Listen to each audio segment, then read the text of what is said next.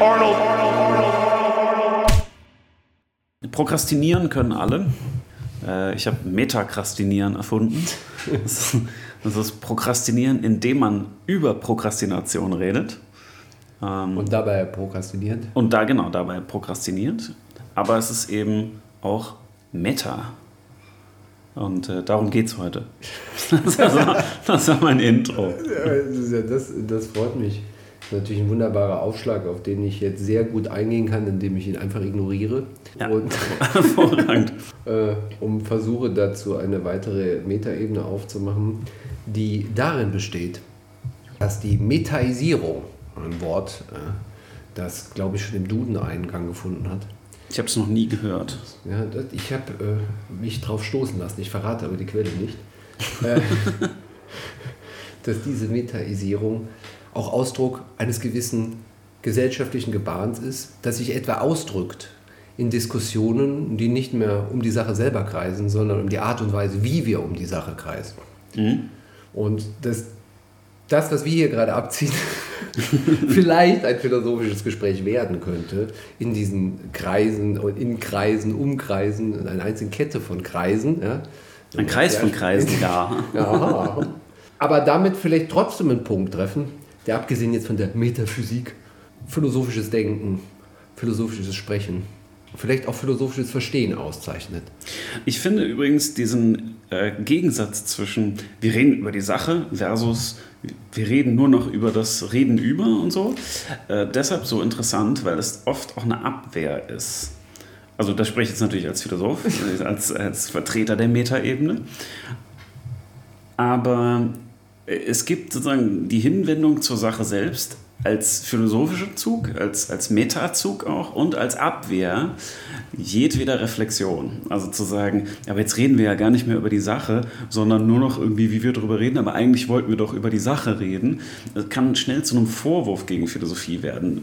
Während ich andersrum sagen würde, wenn man nicht klärt, wie man über die Sache redet, äh, hat man natürlich unendlich viele Voraussetzungen schon im Spiel und hat auch die Sache, was auch immer die dann sein mag, auf eine bestimmte Art und Weise geframed, die vielleicht der Sache nicht gerecht wird oder die auf eine bestimmte Art und Weise motiviert ist oder die verhindert, dass man irgendwie produktiv damit umgeht oder sonst irgendwas. Das heißt, ähm, der Rückzug aufs Wie, also der, der Weg zur Metaebene, kann der Auseinandersetzung mit der Sache selbst mehr dienen als die direkte Auseinandersetzung mit der Sache selbst auf gewisse Art und Weise. Das heißt, die Metaebene, ähm, würde ich sagen, ist da nichts anderes, sondern äh, sichert eher den Zugang zu, was auch immer da nicht Meta verhandelt wird.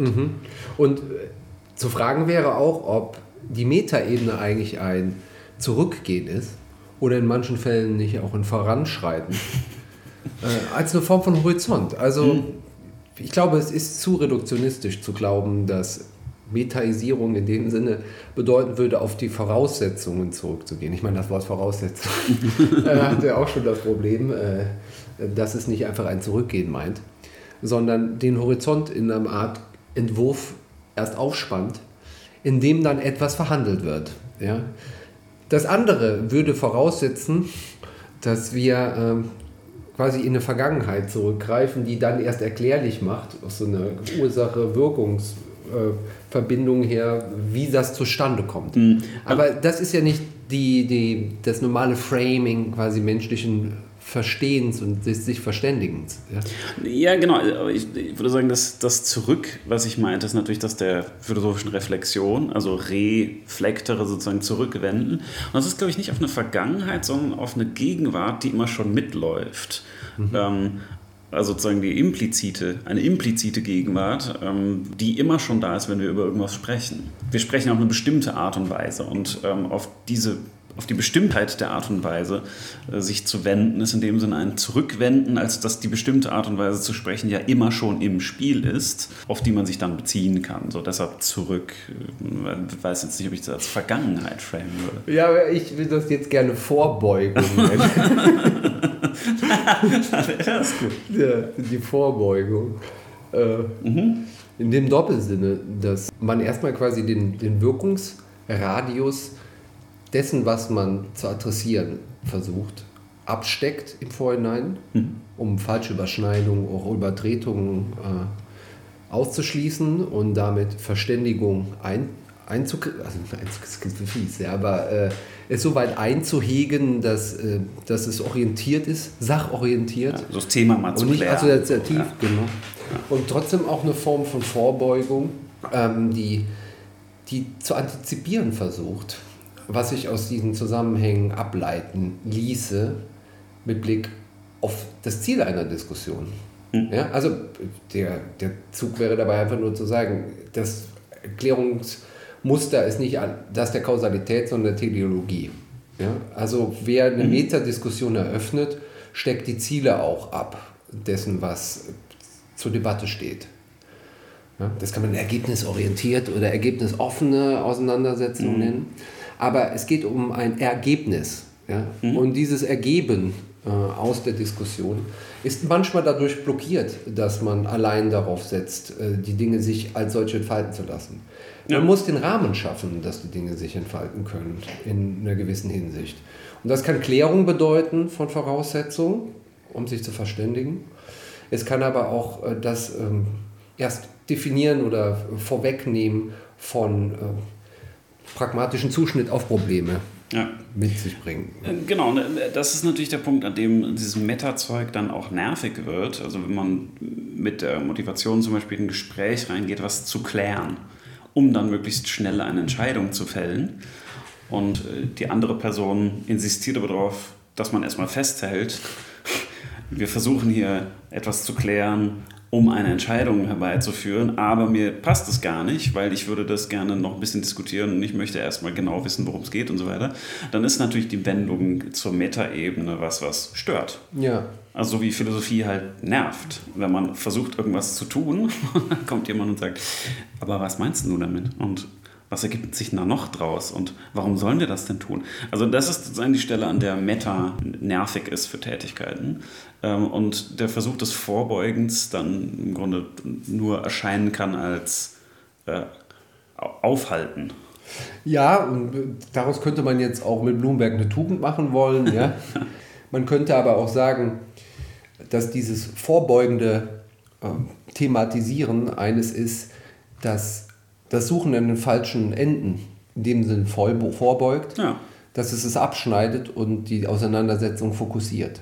Ich glaube, dass das genau das ist, was diese sogenannten Wesensfragen bei Sokrates immer machen. Also wenn Sokrates sagt, was ist denn eigentlich Tugend, dann ist das nur ein Resultat daraus, dass halt jemand mit einer These um die Ecke kam oder einer Frage, irgendwie, ist Tugend lehrbar? Und Sokrates dann auch darauf reagieren muss, indem er erstmal sagt, worüber reden wir denn? Ähm, was meinst du denn, wenn du Tugend sagst? Weil bevor wir das nicht geklärt haben, reden wir halt aneinander vorbei. Also deshalb, klar, also die Rückwendung auf das, was schon im Spiel ist, nämlich in dem Fall zum Beispiel der, der Tugendbegriff, äh, ist ein Vorbeugen vor Sackgassen. Fast mit derselben Metaphorik, äh, nicht ganz natürlich, weil die Griechen kannten, glaube ich, nicht so Sackgassen wie wir, äh, aber natürlich die Aporie findet sich im, im Phaedros sogar so formuliert. Also wenn man am Anfang des Gesprächs das nicht macht, wird man am Ende dafür bestraft. Okay, ja. wir sind uns einig. Welches Meta ist Ende gut. meinst du jetzt eigentlich? Und wovon gingst du jetzt aus? Äh, nee, da steckt doch auch noch ein bisschen mehr drin. Also manchmal ist die Kunst ja, auch gerade die philosophische Kunst, äh, in die Aporie zu führen. Mhm. Um diese Aporie sich entfalten zu lassen. Das klingt jetzt komisch, äh, meint aber so etwas wie in bestimmten Sackgassen Entdeckungen zu machen, die einem zeigen, wo Abzweigungen sich vielleicht auftun könnten. Ja? Also auch wo man sich verrannt hat, vielleicht im Vorhinein. Ja? Aber auch das ist wieder unangenehm, um die Metapher noch ein bisschen aufzuspannen, weil das ja bedeutet, dass man ein Stück zurück muss. Ja, das wäre gewissermaßen die Rückgang, ja, um einen neuen Ausgang zu finden. Ja. ja. Das ist aber in dem Sinne auch doppelte Vorbeugung. Ja, der Schritt zurück um zwei, also. Äh, ah. Aber das ist eben auch was, was, glaube ich, äh, als unangenehm oder unproduktiv empfunden werden kann, dass man feststellt, okay, wir haben uns hier irgendwie verrannt, irgendwo gab es Voraussetzungen, die nicht offensichtlich waren, die nicht funktionieren. Die müssen wir jetzt irgendwie ausloten, um sie dann nicht mehr zu machen. Und das ist ja rein negativ. Das ist nicht produktiv. Da kommt man nicht auf eine Lösung, sondern man geht nur Schritte zurück, man klärt irgendwie Annahmen, die man gemacht hat, stellt fest, ah, okay, das passt irgendwie nicht zusammen und so. Man nimmt immer nur weiter zurück und ähm, dieser Zusammenhang ist einer der, äh, das, das Metasprechen so erscheinen lässt, als würde das nirgendwo hinführen, weil man sozusagen erstmal zurückkommen muss, glaube ich. Ja, was aber dahingehend zumindest indirekt produktiv ist, dass es auch falsche Probleme gibt. Mhm. Und dass die falsche Problematisierung äh, viel zu sehr in eine Richtung drängt, die das Problem nur verschärft, anstatt es nur irgendwie annähernd einer Lösung zuzuführen. Ja. Und so ist dieses vermeintlich Nervende manchmal die notwendige äh, Richtigstellung, zumindest in der Einstellung oder eine, die Möglichkeit überhaupt einer Neueinstellung ja. gegenüber zusammenhängen. Ja, ich, ich mag ja da den Unterschied zwischen Probleme lösen und Probleme auflösen. Also mhm. man kann ja auch über die Problemstellung selber sprechen und gucken, ob die sinnvoll ist. Also statt der Lösung hinterherzulaufen eines Problems, was vielleicht, wie du sagst, irgendwie falsch oder dumm ist oder, oder ein, ein schreckliches Problem, also wenn ich, wenn ich irgendwie Massenmord oder An Angriffskrieg organisieren soll, dann ist das natürlich auch ein logistisches Problem, aber vielleicht eines, was man gar nicht lösen sollte. Und der Rückgang, äh, die kurze Metadiskussion, soll ich dieses Problem überhaupt lösen, ähm, führt dann vielleicht dazu, dass man feststellt, nee, das Problem ist es gar nicht wert, gelöst zu werden. Oder bei bestimmten logischen Problemen, ähm, das ist gar kein lösbares Problem. Äh, oder es ist ein Problem, was nur ein Problem ist, weil das auf einer extrem problematischen Voraussetzung beruht. Und wenn ich die kenne und nicht mehr akzeptiere, dann löse ich das Problem ja nicht, sondern löse es auf. Und äh, das spart natürlich auch Zeit und Kraft und äh, schützt eventuell Menschenleben, je nachdem. Ähm, aber da, da würde ich auch sagen, dass, dass das Meta doch sehr hilfreich sein kann. Aber es ist eben keine Problemlösung, sondern wenn dann eine Problemauflösung. Hm. Und würdest du dann aber sagen, dass die Metaebene eine ist, die nur Bestand hat in Auseinandersetzung mit der Sachebene? Oder tut sich da nicht teilweise auch eine eigene Dimension auf? Also das wäre ja dann der mhm. Witz irgendwie der Metaphysik. Ja? Dass das ähm, nicht einfach nur ein Fragen nach Voraussetzungen quasi auf horizontaler Ebene ist, sondern eine Frage der Voraussetzungen auf vertikal, also in vertikaler Richtung.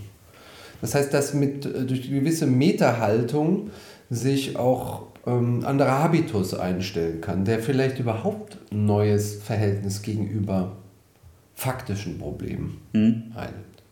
Bis ins Ethische hinein, also bis in den Ethos hinein. Ja. Also es könnte sich herausstellen, dass durchaus bestehende faktische Probleme nicht gelöst werden durch eine Metallisierung in dem Sinne, aber relativiert mhm. äh, und äh, vielleicht tragbarer werden, ja? erträglicher werden. Ja. Und damit das quasi hineinspielt in die ganze Frage der, äh, der Einstellung gegenüber, der Bewältigung. Eine andere Form von Coping, das nicht ähm, sich auf der horizontalen Ebene in Ausweichstrategien bewegt, mhm sondern äh, versucht, eine souveränere Perspektive einzunehmen.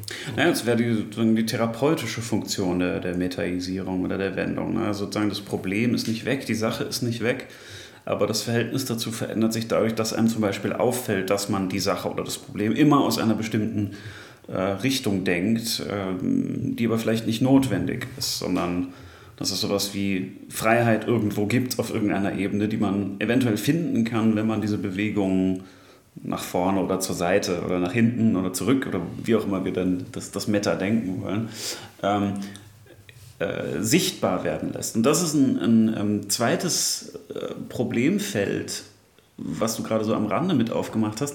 Wird das entdeckt oder gemacht? Mhm. Also dann gibt es die Meta-Ebene oder stellen wir die jeweils her? Oder ist das vielleicht auch eine blöde Frage? Also das wäre natürlich eine Meta-Meta-Frage. Mhm. ähm, nach der nur sagen, Existenzweise der Meta-Ebene, weil da reden wir dann darüber, als wären das so Dinge, die man entdecken kann. Wie wenn man irgendwie so eine äh, polarisierende Brille aufzieht und auf einmal andere Sachen sieht. Weiß nicht, ob das so gemeint ist oder gemeint sein kann. Ja, folgen wir doch äh, der falschen Suggestion, äh, dass die Metaphysik äh, die Prima Philosophia ist. Äh. Dann wäre das ja durchaus ein Zug den man stark machen sollte aus philosophischer Perspektive, äh, dass da tatsächlich ein neues Land äh, zu erobern ist. Mhm. Bis ins Ethische hinein. Also das rückschlägt ähm, in die Lebensführung. Weil es eine Form von Souveränität, wie ich gerade eben schon meinte, vielleicht ermöglicht gegenüber den Nicklichkeiten äh, des Alltags, die dadurch nicht gelöst werden, auch nicht aufgelöst werden, aber eine neue Perspektivierung erfahren. So, mhm. Das meintest du gerade eben mit der Brille, so ein bisschen äh, lapidar, vielleicht auch verächtlich. Aber ich glaube, da ist schon mehr drin verborgen, weil es durchaus auch als Kulturtechnik betrachtet werden könnte im menschlichen Umgang. Denn es ist eine Form von Resilienz. Mhm. Das heißt, es erlaubt einem Aporien auf andere Weise zu entgehen. Ja. Also das heißt nicht in der Ratlosigkeit unterzugehen, mhm. sondern sie in, auf geschickte Weise zu, zu übergehen. Ah, ja. Ja, sehr gut.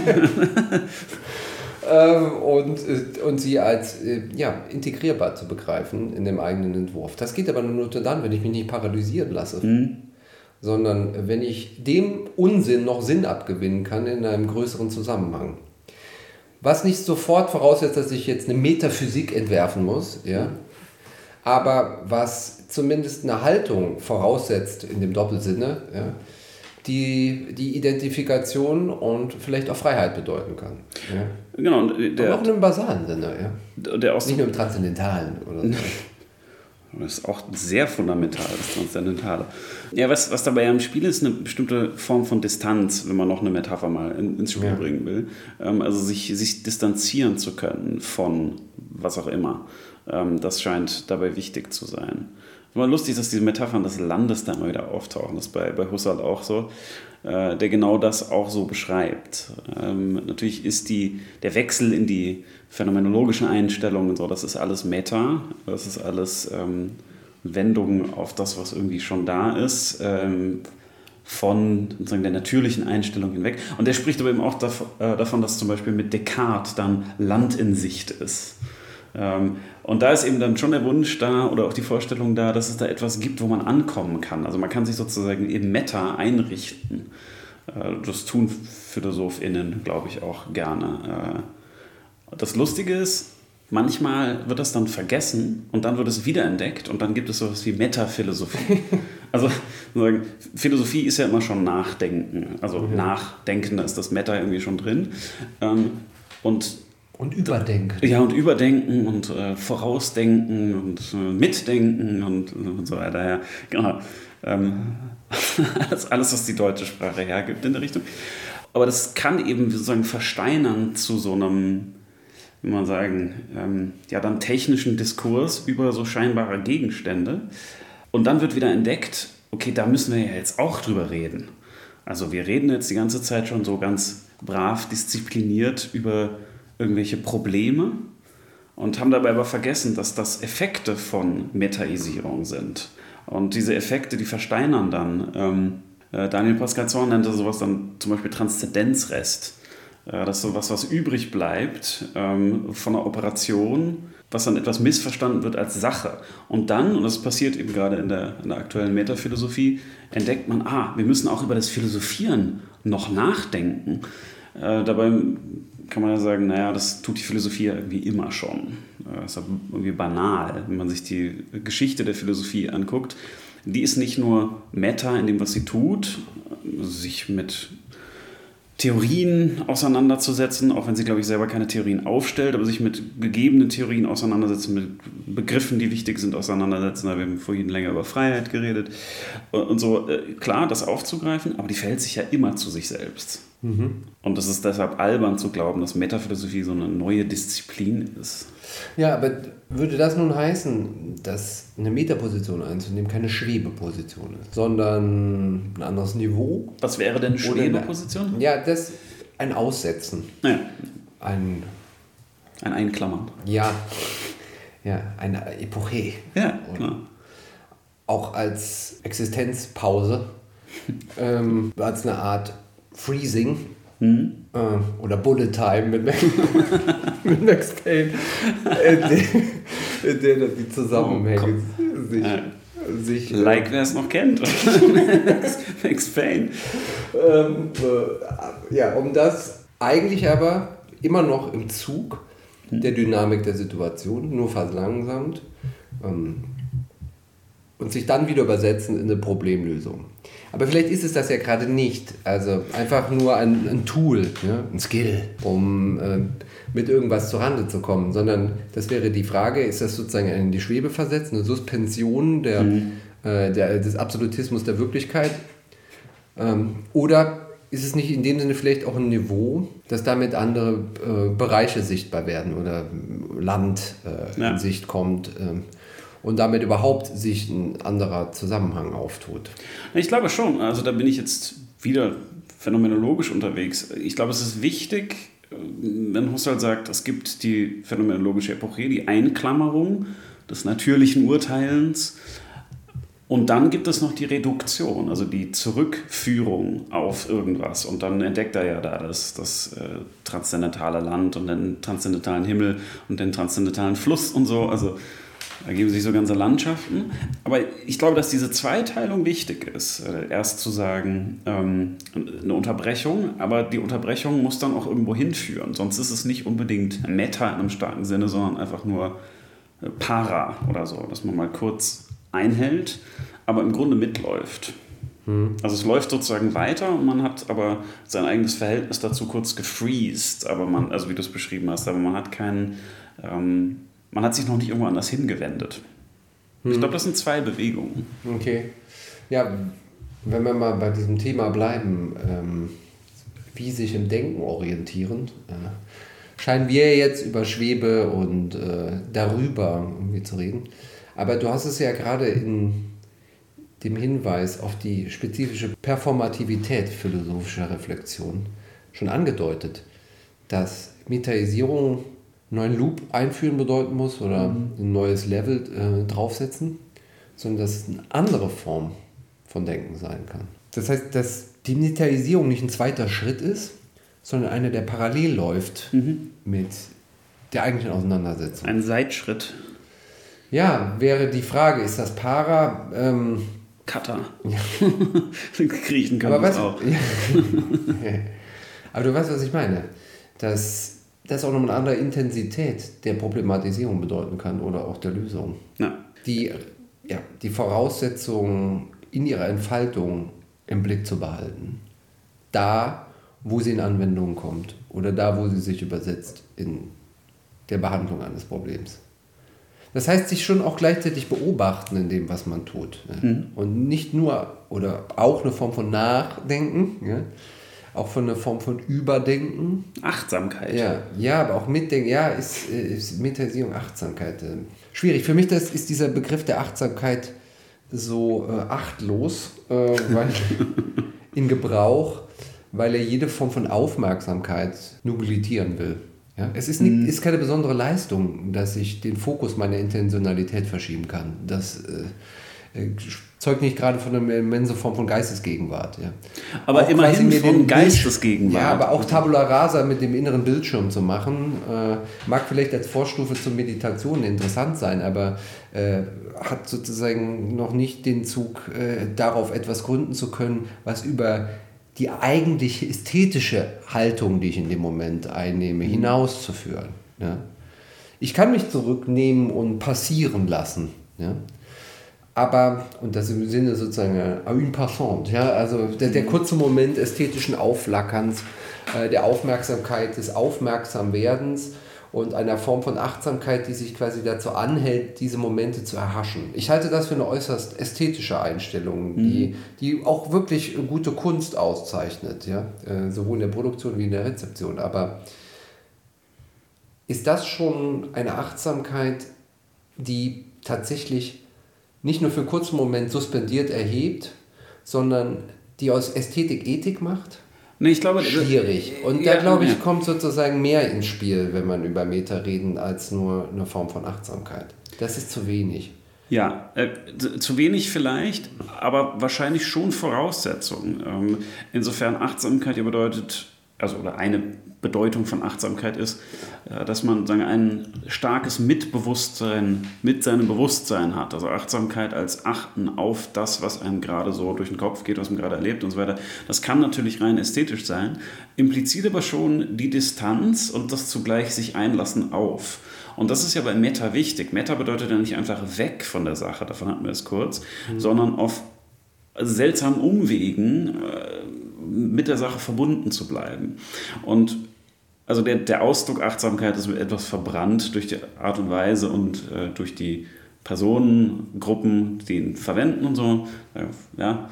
Aber eigentlich kann man damit, glaube ich, schon ein Element von dem beschreiben, was wir, was wir sozusagen Meta nennen. Mhm. Ähm, insofern es sozusagen so ein äh, Bewusstsein des Bewusstseins ist. Ja, ich habe manchmal den Verdacht, dass das ähm, der Erbe äh, des kritischen Bewusstseins ist. Ja, In ja, dem Sinne, dass die eigentliche Infragestellung nicht nur der Welt, sondern meiner selbst in der Auseinandersetzung mit der Welt, ja, eigentlich eine Form von Achtsamkeit oder Aufmerksamkeit für die eigenen Voraussetzungen mhm. und so mhm. weiter, ne, in diesem Metazug ist. Und das, was dann als Achtsamkeit heute firmiert, eigentlich einfach schon der Zug selbst ist, darauf aufmerksam zu werden ne? mhm. und in einen Bejahungsmodus zu wechseln. Ja? Ah, ja. Oder als Form ja. der Intensivierung äh, mhm. der Vorzüge. Ja? Das kann quasi als eine Form existenzieller ähm, Askese mhm. verstanden werden. Ja?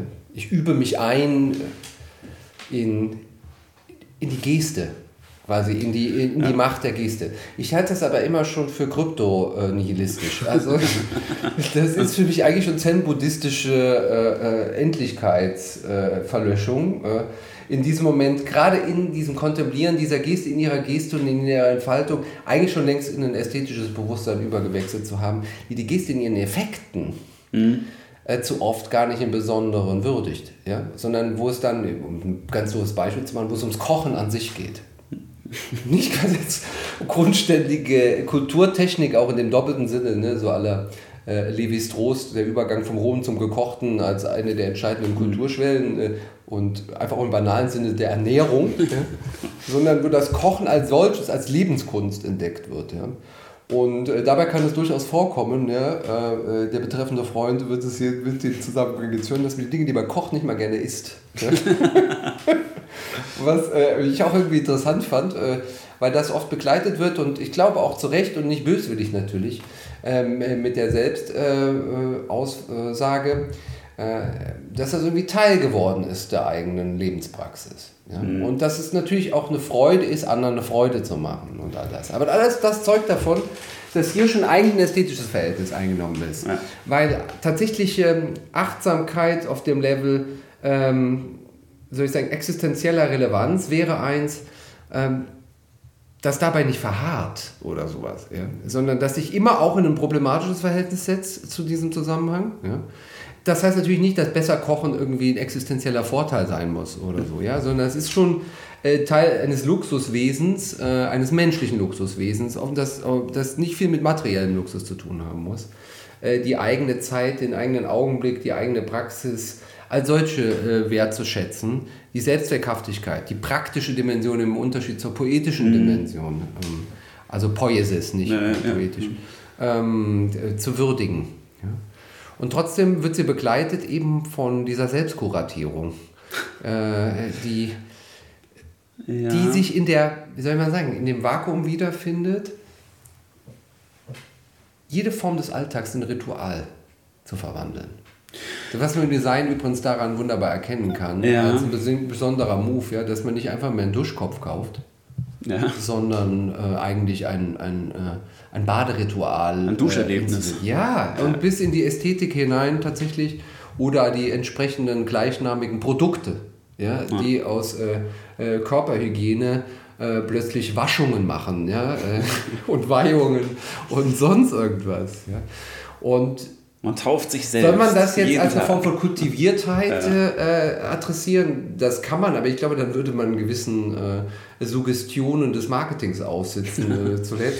Oder soll man darin vielleicht auch eine Hyperkandidität wie eines eines sonst im Freien schwebenden Verhältnisses zur eigenen Existenz wahrnehmen. Das ist vielleicht eine ganz grundständige mhm. Metaperspektive, ähm, die versucht sich gerade dadurch zu erden, äh, dass sie sich erneut ähm, in, in, Rituale übersetzt. Ja? Rituale sind ja Selbstversicherungs- mhm. und Fremdversicherungstechniken. Wobei ich sagen würde, dass das alles. Die Routinen etablieren, wo eigentlich Kontingenz obwaltet. Mhm. Wobei ich sagen würde, dass alles, was du beschrieben hast, schon mehr ist als bloße Achtsamkeit. Also wenn Achtsamkeit wirklich nur bedeutet, bemerken das, also ein Beispiel aus der Meditation nehmen, so Atemmeditation, da würde Achtsamkeit ja bedeuten, ich achte einfach darauf und bemerke, dass ich atme.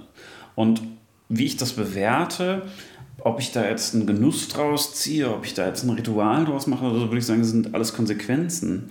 Ähm, ich kann daraus zum Beispiel auch ein Thema machen, natürlich. Und dann ähm, sind wir sozusagen wieder im, im, Diskursiven drin und so weiter. Und in, insofern ist Achtsamkeit als ein ähm, Bemerken von irgendwas natürlich die Voraussetzung sowohl für äh, normale Diskurse als auch für Metadiskurse. Es ist immer die Frage, was man mit Achtsamkeit noch verbindet. Also ich, ich stimme dir zu, dass das ein ganzer Cluster von Kulturphänomenen ist, die auf jeden Fall irgendwie auch mit diesem Begriff in Verbindung gesetzt werden. Ich könnte mir nur vorstellen, dass man einen minimaleren Begriff von Achtsamkeit wählen kann, der wirklich nur was mit Bemerken zu tun hat und nicht bewerten und nicht irgendwie mal erleben und nicht ritualisieren. Ähm, weil dann auch noch die Frage ist, ist das dann Meta? Also wenn ich anfange, mein Atmen zu bemerken, ist das Meta? Ich würde sagen, noch nicht so richtig, weil ich dabei nicht auf Voraussetzungen reflektiere oder so, sondern ich bemerke halt, dass ich atme. Die Frage, ob das jetzt schon die Art von Distanz ist, die wir im Kopf haben, wenn wir über Metaisierung sprechen. Ja, es ist auf jeden Fall eine Selbstverobjektivierung. Ja. Ähm, die aber nicht nur eine Selbstverobjektivierung in dem Sinne ist, dass ich Dinge an mir thematisiere, sondern sie im Vollzug versuche zugleich zu thematisieren. Ja? Mhm. Sollte die Verobjektivierung meines Atems dazu führen, dass ich aussetze, äh, hätte ich ein Problem. Und es ist aber, glaube ich, kein Zufall, dass es genau darum geht, immer gerade diese Prozesshaftigkeit bestimmter Vollzüge, die unabdingbar sind, gerade das Atmen, das Essen und so, ja, die unabdingbar sind, äh, in ihrer, äh, in ihrer Dynamik, in ihrer Lebensnähe, ja, mhm. in ihrem sich vollziehen, in ihrer Faktizität des Geschehens, äh, ins Bewusstsein zu heben, ja. parallel. Und das könnte man ja schon als eine Distanznahme, äh, als eine Minimaldistanznahme äh, begreifen. Die Frage ist, was sich daraus ergibt als Haltung. Ich glaube, das ist ein grundmenschlicher Zug, ähm, das tun zu können. Es ist Ausdruck vielleicht jeder einzelnen Reflexion, wenn Reflexionen zumindest Spuren davon behalten hat, äh, die mhm. Reevaluierung von Handlungssituationen zu bedeuten. Ja? Und zwar instantan. Ja? Ähm, aber dann wäre das ähm, im Grunde, andersrum gesagt, dann wäre die Metaisierung wahrscheinlich nur ein Abkömmling oder ein, äh, eine äh, Art dieser grundsätzlichen Distanznahme oder so. Ja, also es wär, sagen wir mal, das ist ein Moment, der immer anwesend ist. Das ist vielleicht gerade das, was unsere Geistigkeit auszeichnet, mhm. dass eine Kommentarspur durchläuft. ähm, und es ist die Frage, wie ich mit dieser Kommentarspur verfahre im Verhältnis äh, zu dem, was passiert. Ich kann die ausbauen. Das nennt man dann, glaube ich, Kultur ja, mhm. und Reflexivität. Ähm, und ich kann die so weit ausbauen, dass ich in dieser Sphäre anfange, die Situation umzukonstruieren.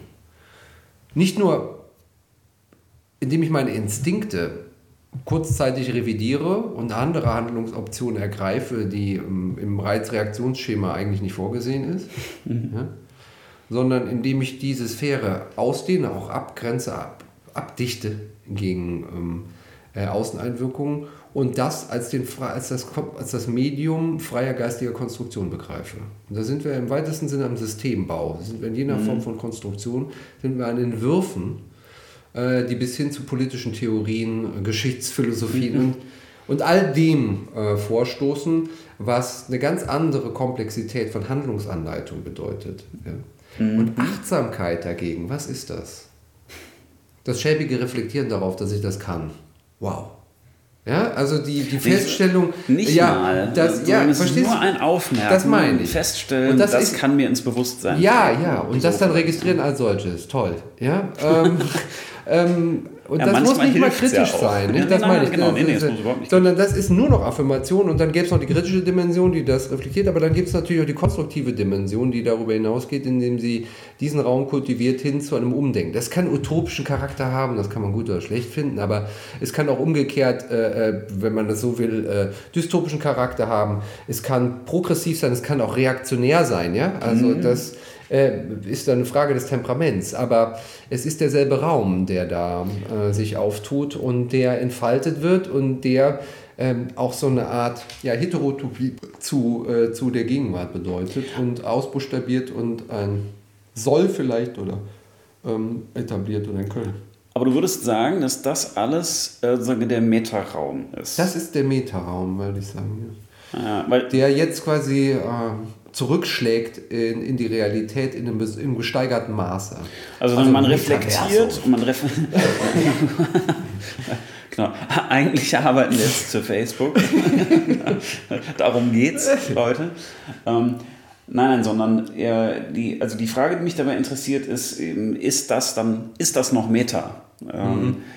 Oder ist das dann schon was ganz anderes? Also wenn ich dann anfange zu reflektieren auf, also ich, mir ist irgendeine Sache gegeben oder mir ist ein Problem gegeben oder eine Frage gegeben äh, oder ein, ein Mensch gegeben oder sonst irgendwas und auch ich selber und dann reflektiere ich ähm, auf meine Voraussetzungen und mache da irgendwie Metadiskurs. Von da aus gibt es dann auf einmal sowas wie Utopien, Dystopien, Entwürfe. Also würdest du sagen, Meta ist da ein Schritt? Ist das alles Meta?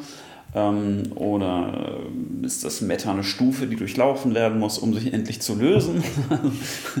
ähm, weil ich eben vorhin schon gesagt habe, ich denke, dass Meta-Ebenen solche sind, die immer noch rückgebunden sind an eine originäre Ebene des, wie soll man sagen, des direkten Bezugs oder der natürlichen Einstellung, wie auch immer man das nennen soll. Und in dem Augenblick, in dem sich völlig davon löst, ist es ja nicht Meta für die Sache, sondern dann macht es etwas anderes. Ja, ja, wäre zu fragen, ob es sich gänzlich davon lösen kann ja, oder ob genau. nicht zuletzt auch der Umschlag der Extreme noch eine Verbindung bezeugt. Mhm.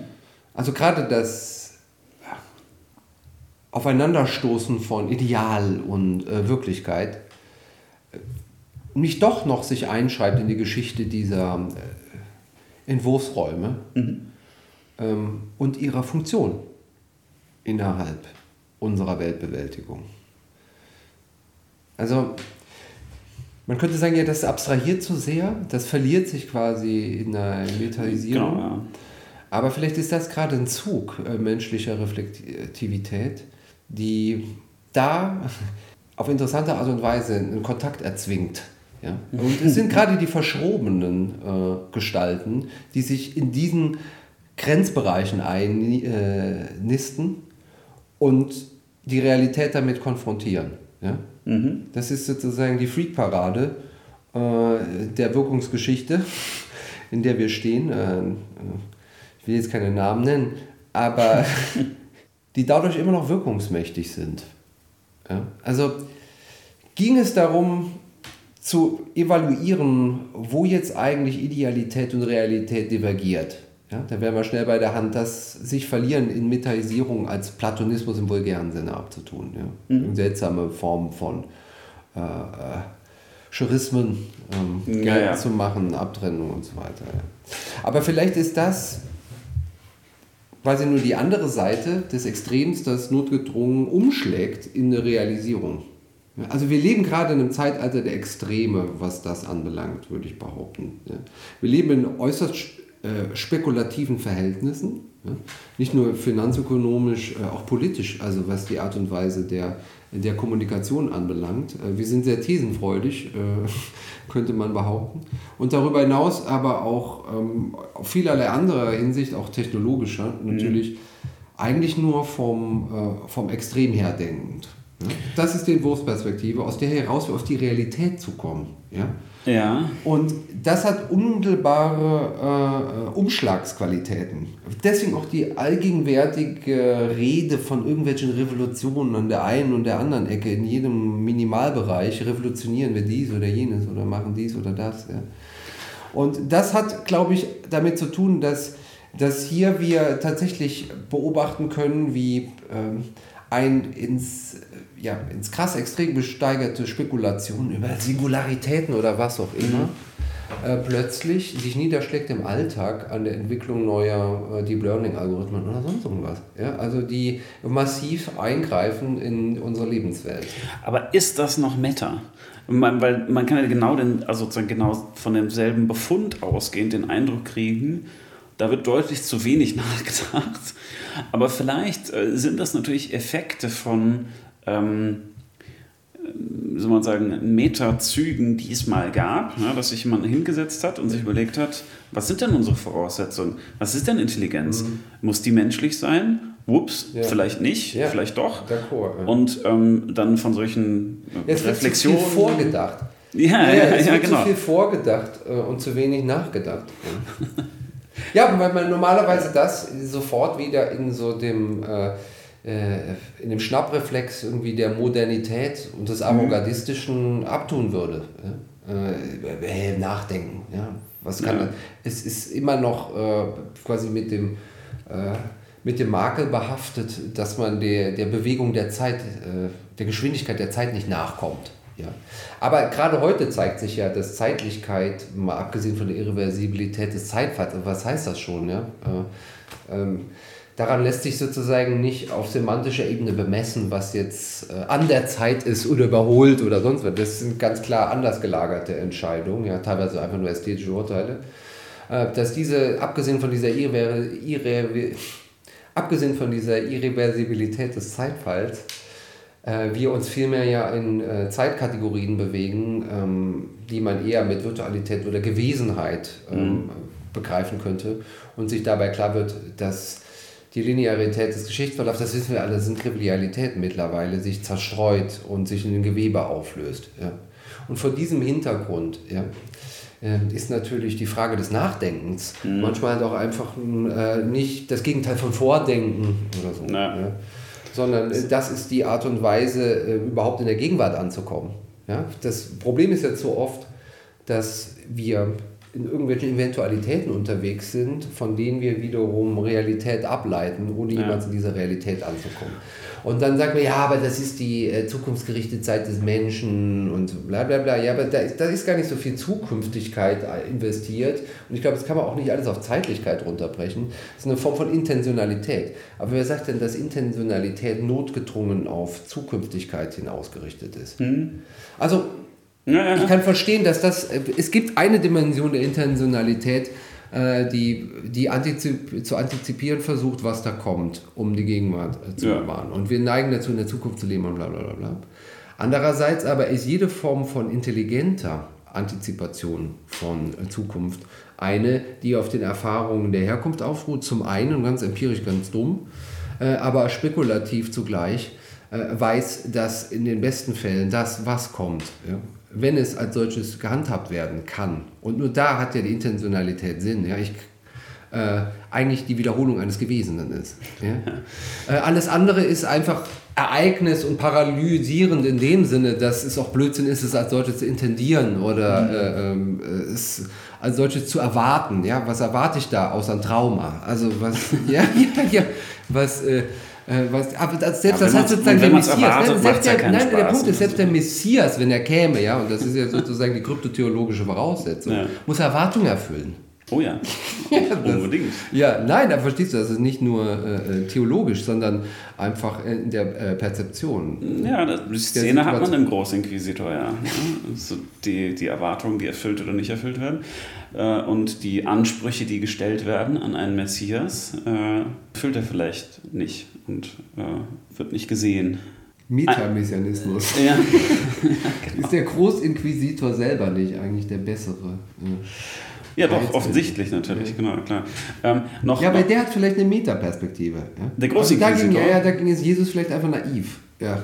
Ja, ist er ja auch. Also äh, der, der Großinquisitor ähm, zeigt ja auf, welche Perspektiven er hat. Der, der reflektiert ähm, auf die Kriterien, die er so anlegt. Und ähm, ist, glaube ich, auch ein bisschen genervt davon, dass der Messias das nicht versteht.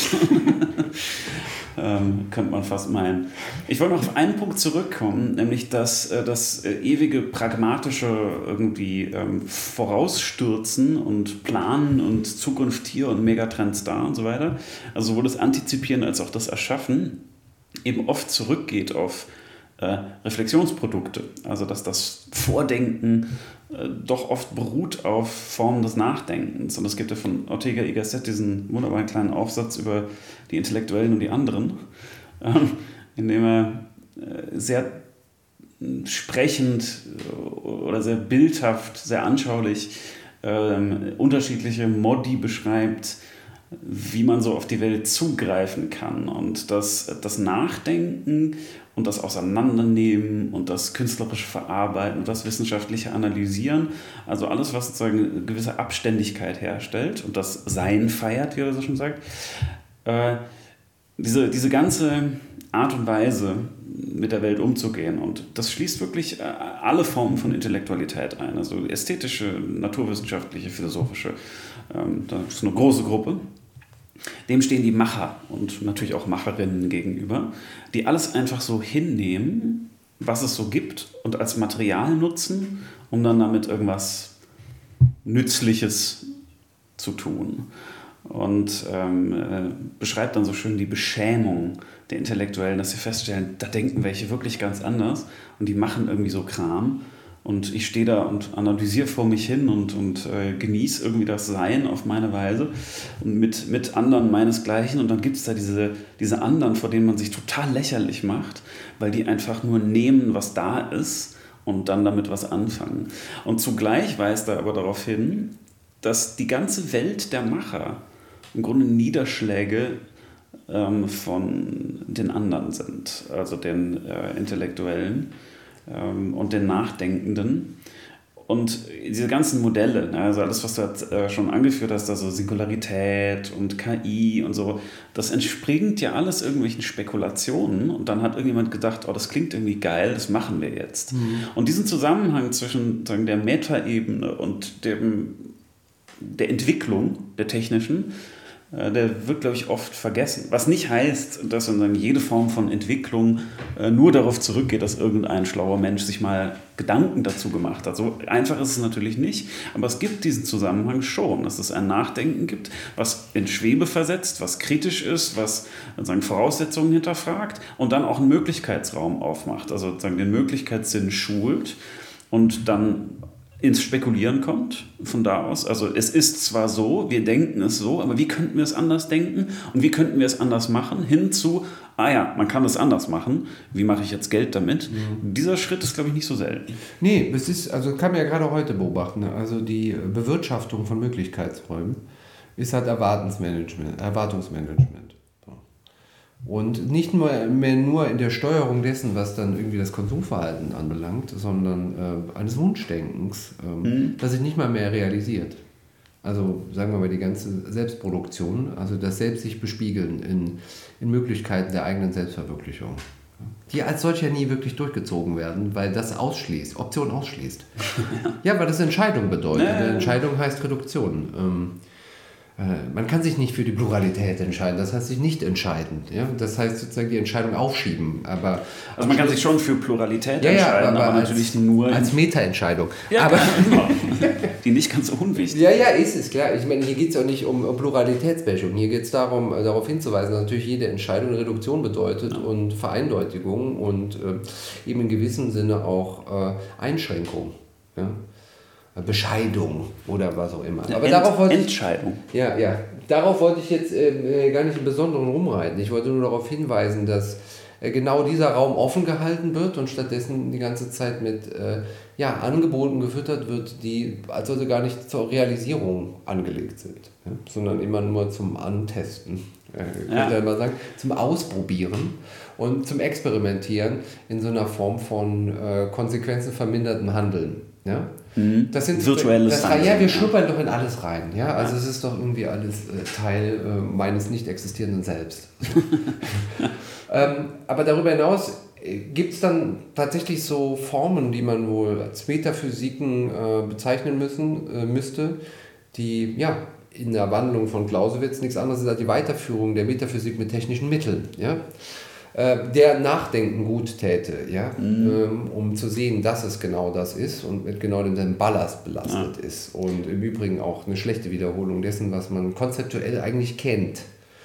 Ähm, nur eben anders ausbuchstabiert, anders geframed ähm, und übersetzt in einen anderen Zusammenhang.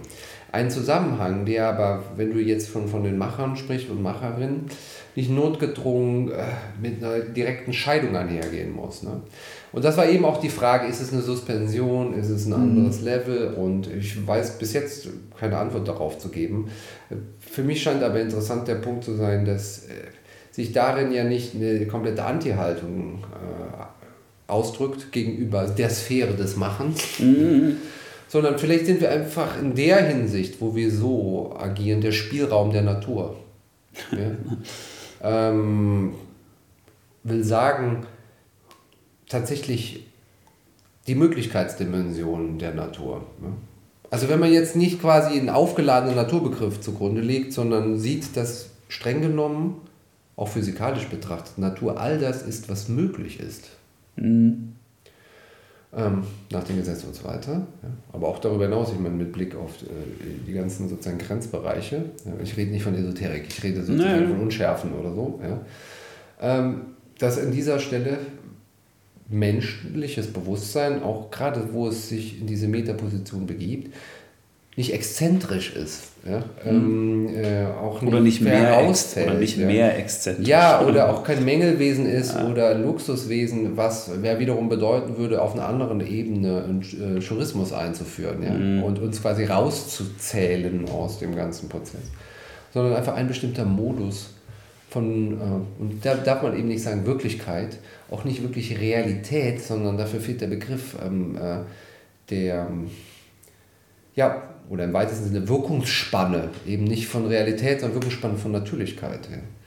Wer sagt denn, dass Möglichkeit ähm, tatsächlich ein verminderter Seinsmodus wäre? Ja. Äh, nee, nee, klar. Ich meine, das ist das, das Vorurteil auch gegenüber ähm, dem Metabewusstsein oder Metadiskursen, ist, dass es eben weniger wirklich ist. Und das, aber das ist was, was mir wichtig zu sein scheint, auch, auch in dem, was du gerade gesagt hast. Wenn wir mal unterscheiden den Fall, äh, wir machen irgendwas und denken kurz in der Pause meinetwegen oder mit anderen Leuten oder so drüber nach, was tun wir, warum tun wir es und wo kann es noch hinführen. So, dann sind wir Meta. Und dann sind wir in diesem Möglichkeitsraum drin. Aber das ist eben kein frei flottierender, oh, wir probieren mal das bisschen aus, wir probieren mal das bisschen aus, sondern das ist ein, ein Raum, ein Möglichkeitsraum, der gebunden ist an Absichten. Die sind korrigibel ähm, und die sind aber eben schon da und ähm, das ist nicht davon gelöst, sondern das ist erstens genauso wirklich oder genauso. Wirksam, könnte man vielleicht sagen. Ja, genau, wirksam, auf jeden Fall. Ähm, aber es ist eben gekoppelt an irgendwas. Also das, das scheint mir wirklich wichtig zu sein. Meta ist nicht einfach losgelöst von. So das frei flottierende, das ist nochmal ein anderer, ein anderes Problem, glaube ich. Ähm, und insofern es eben nicht losgelöst ist von Machen, wobei auch das freie Flottieren genauso wirksam ist natürlich oder unwirksam. Ähm, aber das ist nicht mehr Meta. Also ich glaube, es gibt dann Reflexionen, die eben Zurückwendungen von einer bestimmten wirksamen, wirklichen Sache auf ihre Voraussetzungen äh, ist und diese Reflexion ist nicht, ähm, ist nicht beliebig, ist aber frei und dann gibt es so ein losgelöstes, was könnte man dann noch so machen, äh, was mit Meta gar nicht mehr so furchtbar viel zu tun hat. Hm. Mir fällt es, glaube ich, gerade ein bisschen schwer, diesen Unterschied noch, noch deutlicher zu machen. Aber es ist die, die Bindung an die Sache oder die Bindung an die ursprüngliche Intention, die ähm, Meta oder Metaisierung äh, bestimmt und nicht das freie Flottieren man kann, glaube ich, von da aus in dieses freie Flottieren kommen. Das kann dann gut oder schlecht sein, das kann sozusagen die bloße Beliebigkeit sein oder das bloße, ich will mich nicht festlegen. Ähm, kann aber eben auch das wahnsinnige Entwerfen sein, was dann zu wieder interessanten Sachen führt. Hm. Ja, es wäre also eher ein Entfaltungsraum der Sache selbst. Ja. Eine, eine andere Seite, die sie, die nicht weniger real ist Quasi. Ja, die, oder die Seithaftigkeit überhaupt. ne? Also das ist ja dieser ähm, phänomenologische Zug. Also man guckt sich irgendwie die Sache selbst an und stellt aber fest, die Sache selbst erscheint halt auf eine bestimmte Art und Weise. Ähm, banalstes Beispiel, seit Platon ist mal der Tisch. Und eine Feststellung auf der Metaebene ist zum Beispiel zu sagen, der Tisch erscheint halt immer aus einer bestimmten Seite. Und es gibt eine berühmte Stelle bei, bei Husserl, wo er sagt, selbst Gott muss ähm, sozusagen die Seitigkeit, also er sagt nicht Seitigkeit, aber sozusagen das, das woraus rauskommt, ähm, muss die Seitigkeit äh, beibehalten der Dinge. Und ähm, aber es, deshalb meine ich, also das Meta ist was, was die Sache betrifft, aber eben im Wie. Ähm, und deshalb diese Rückbindung, die mir, glaube ich, wichtig ist. Deshalb auch das nicht das bloße Schweben. Ja, dann ähm, fassen wir es doch mal direkt quasi aus der Perspektive der eidetischen Variation.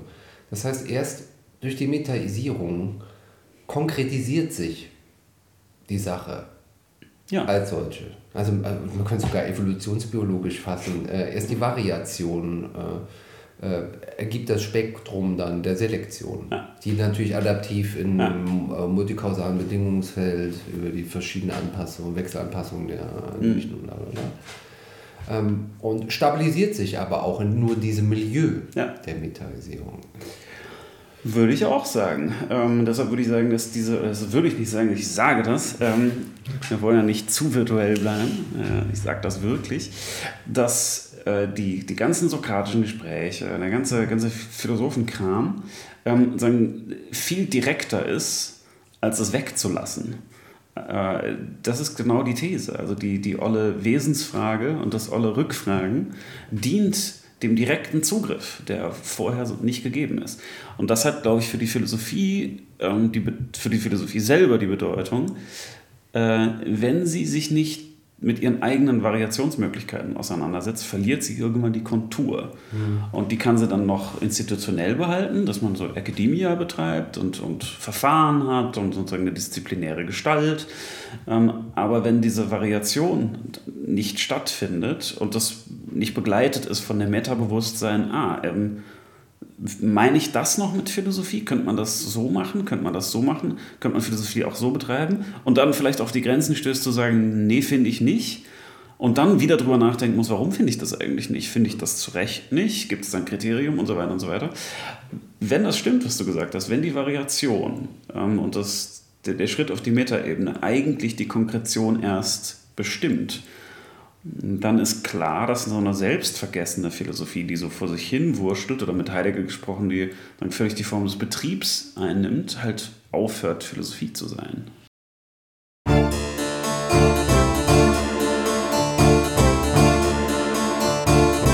Arnold and Arnold, Arnold, Arnold.